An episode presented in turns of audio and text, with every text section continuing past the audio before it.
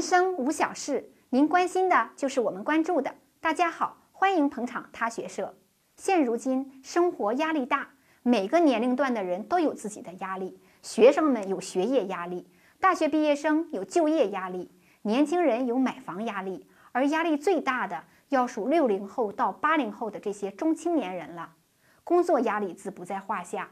但就上有老下有小，这生活的担子就不轻。单说赡养老人，无论是精力还是经济能力，都备受挑战。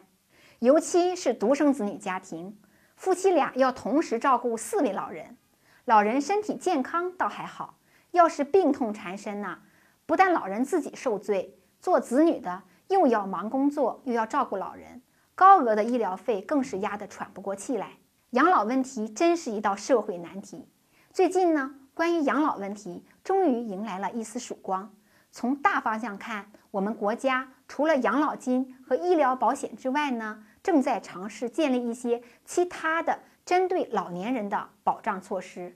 主要呢是开发一些针对老年人的金融保险产品。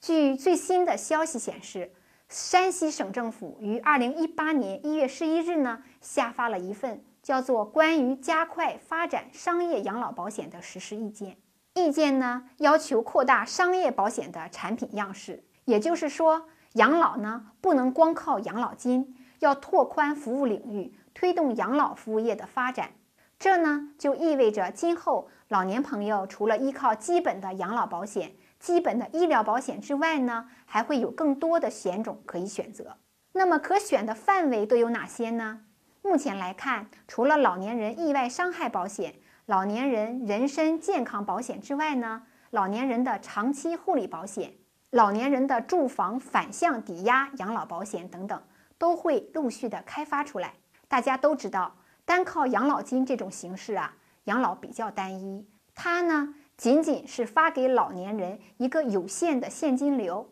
现实生活中呢，还需要老年人或子女额外拿着钱去购买各种商品和服务。所以呢，就经济需求来说，光靠养老金养老是远远不够的。而医疗保险要解决的是，当老年人身体健康出现大问题以后，到医院去看病，解决支付的问题。目前呢，很多老年人都具有慢性病，一般都会选择住家，在家里或养老机构等等。大部分人都需要别人的照料，因此呢，日常生活的护理和康复等费用就非常高。而这部分费用，医疗保险也是不予报销的。无论是子女辞职在家照料，还是去养老机构，费用那么高，一般像北京这样的城市，每个月都是五千块左右的护理费。所以呀，除了养老险和医疗保险之外呢，健康保险和长期护理保险等等，真的是老年人的刚需的保险险种。还有一个值得大家关注的险种呢，叫老年人住房反向抵押养老保险。我们知道，老人现金呢都不多，但是现在的中国老人呢，大多都有房产，所以呢，在城市里，如果按照现在的房价来看，房产是一个很大的资产。但是呢，房子属于不动产，没有办法转化为现金为老人购买服务，那怎么办呢？所以，反向的抵押贷款养老保险就是一个特别好的选择。我们可以把它叫做反按揭。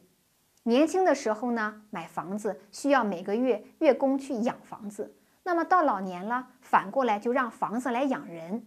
把房子抵押出去，获得每个月的贷款钱，那么老人不需要还贷款的本金和利息，就可以轻松养老了。